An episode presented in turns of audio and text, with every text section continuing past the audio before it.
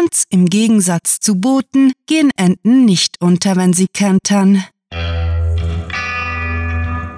Willkommen zum Cluecast. Besucht uns auf cluewriting.de, wo vielerlei Literaturfreuden auf euch warten. Mehr zu unserem Projekt mit seinen Kurz-, Hör- und Gastgeschichten erzählen wir euch am Ende dieser Episode. Solange wünschen wir euch viel Spaß mit der Kurzgeschichte.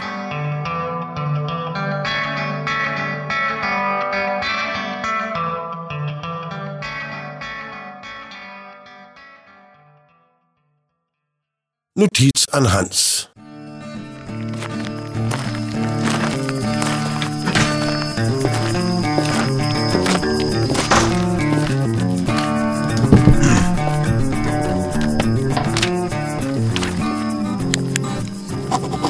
Das ist Hans.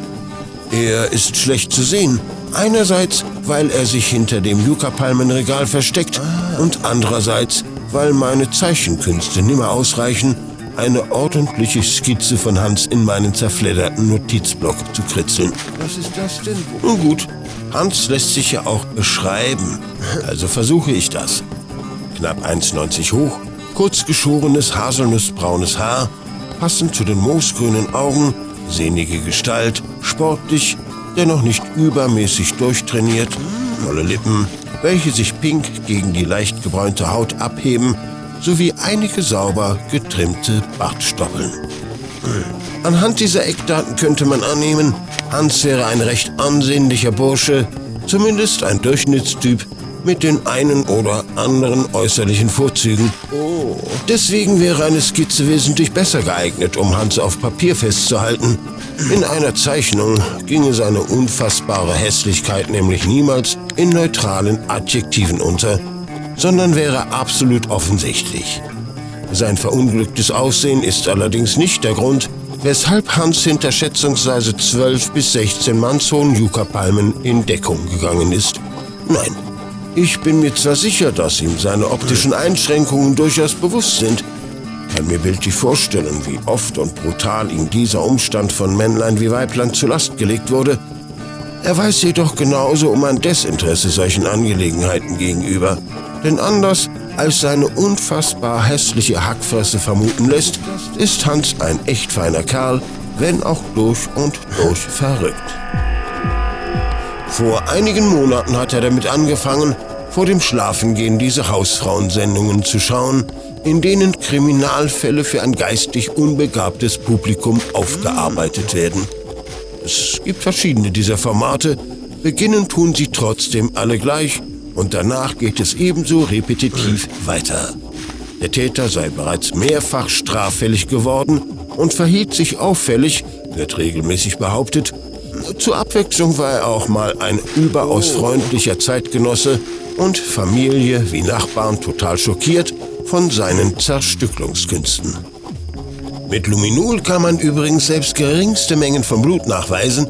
Da ist sogar die beste Putze wirkungslos, wird in der einen Folge erzählt, nur damit in der nächsten erneut erwähnt werden kann, dass Luminol wirklich super ist, um selbst die winzigsten Blutmengen aufzuspüren. Nicht zu vergessen ist, wie viel man aus dem Tropfenmuster von Flüssigkeitsspuren herauslesen kann. Große Tropfen, geringe Geschwindigkeit, kleine Tröpfchen, hohe Geschwindigkeit. Wobei man dieses Wissen getrost in den hintersten Winkel des Verstandes hinter die unangenehme Begegnung mit dem masturbierenden Sportlehrer in der Umkleide abdringen dürfte, Schließlich wird jede Information in kurzen Intervallen wiederholt. Naja, dieses spätabendliche Unterhaltungsprogramm ist für Hans Ausflug hinter die Yucca-Palmenwand verantwortlich. Jeder normale Mensch käme beim Genuss solcher Sendungen auf die Idee, sich das perfekte Verbrechen auszudenken. Selbstverständlich ohne Absicht dieses Vorhaben, welches durch dumme Ausführung und dümmere Motive ohnehin zum Scheitern verurteilt wäre, in die Tat umzusetzen. Danke fürs Unterschreiben der Lebensversicherung, Schatz. Ups, jetzt bin ich aber ungeschickt über die Flinte gestolpert. Nicht so, Hans. Oh nein. Anstelle davon zu fantasieren, wie es wäre, der eigenen Frau zum fatalen Treppensturz zu verhelfen, kauert Hans hinter Yucca-Palmen und übt sich in der Spurensuche. Es sagt einiges über einen Mann, wenn dieser weder ein gerissener Krimineller noch ein heroischer Polizist, sondern ein auf dem Boden herumkriechender wissenschaftlicher Assistent sein möchte. Hans war schon im Kindergarten ein Nerd und blieb es bis heute. Weshalb er Assistent statt Forensiker sein will, habe ich ihn bei unserem letzten Treffen im Pub gefragt und er antwortete schulterzuckend, Ach, dazu steht mir ein langer Weg des Lernens bevor. Korrigiere, ein bescheidener Nerd. Gerade eben streckte er sein verwittertes Gesicht durch die Yucca-Palmen, sah sich nach mir um und kam dann erfreut mit einem in ein Plastiksäckchen verstauten Blümchen hereingetrottet. Zu blöd, dass mir die Voraussicht fehlte, ebenfalls hinter Gestrüpp in Deckung zu gehen. Schau, das lag unter dem Regal, verkündete er aufgeregt und erwartete irgendeine Gemütsregung meinerseits. Vergeblich.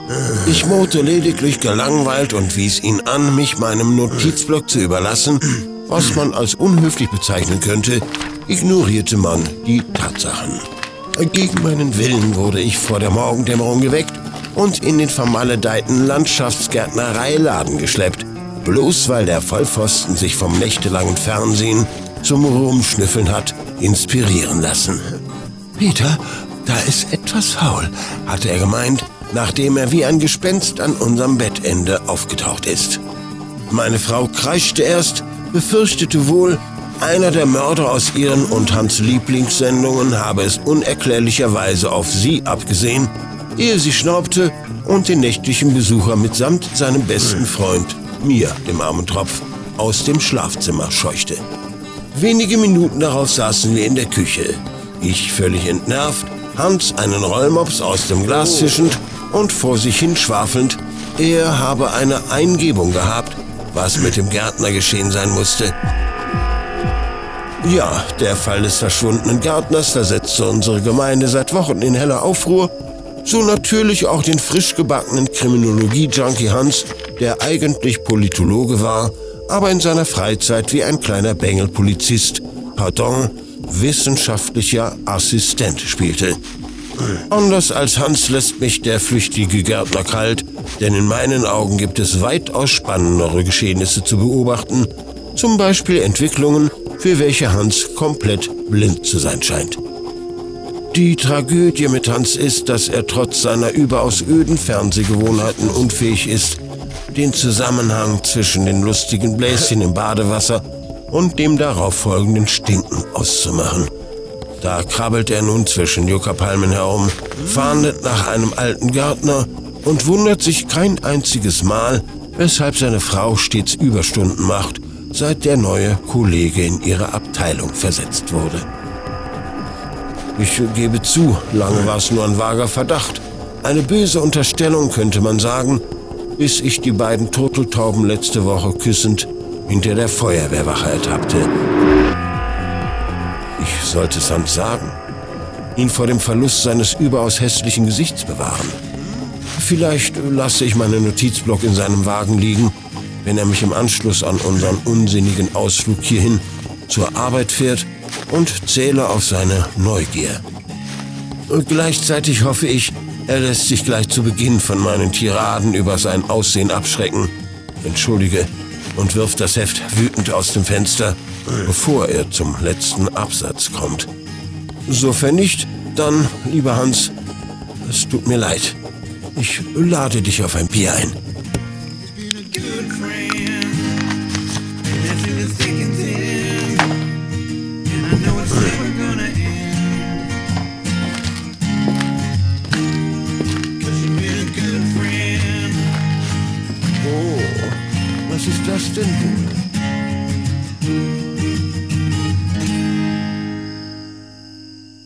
Das war Notiz an Hans, geschrieben von Rahl.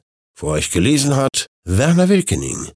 Diese Kurzgeschichte spielte am vorgegebenen Setting Landschaftsgärtnereiladen und beinhaltete die Clues Kriminologie-Junkie, Politologe, Nerd, Blümchen und Rollmops.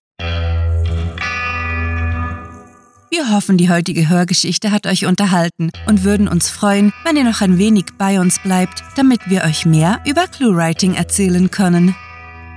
Seid ihr neugierig, was hinter der Produktion einer Cluecast-Episode steckt? Mehr dazu sowie viele weitere Einsichten in unser Projekt findet ihr in der Sparte Inside ClueWriting auf unserer Seite. Dort gibt es ebenso unzählige Kurzgeschichten zum Lesen, sodass eure langweiligen Tage mit Unterhaltung gefüllt werden. Auch niemals langweilig wird es bei uns auf Patreon. Wir möchten uns megalotastisch bei unseren Patreon-Fans bedanken, die sich für unsere Arbeit und euer Literaturvergnügen einsetzen. Möchtet ihr hier namentlich verewigt oder als Gastautor eingeladen werden? Habt ihr Lust auf exklusive Kurzgeschichten und viele Überraschungen aus dem Hause ClueWriting?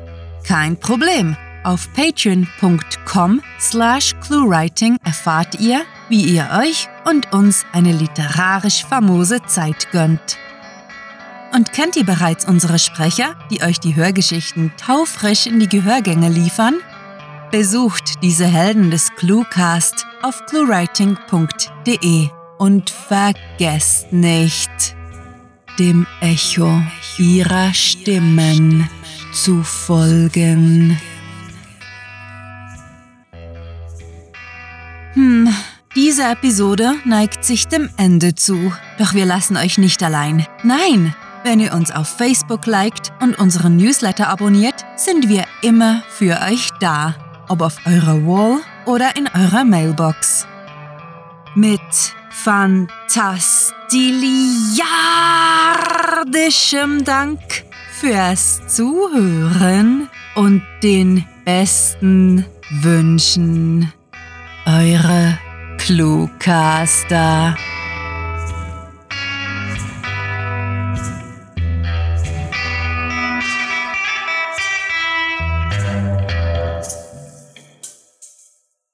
Natürlich neuzeitliche Neandertaler negierten noch niemals Normen nach nachdrücklichem Nachfragen. Der Cluecast ist eine Produktion der Literaturplattform ClueWriting.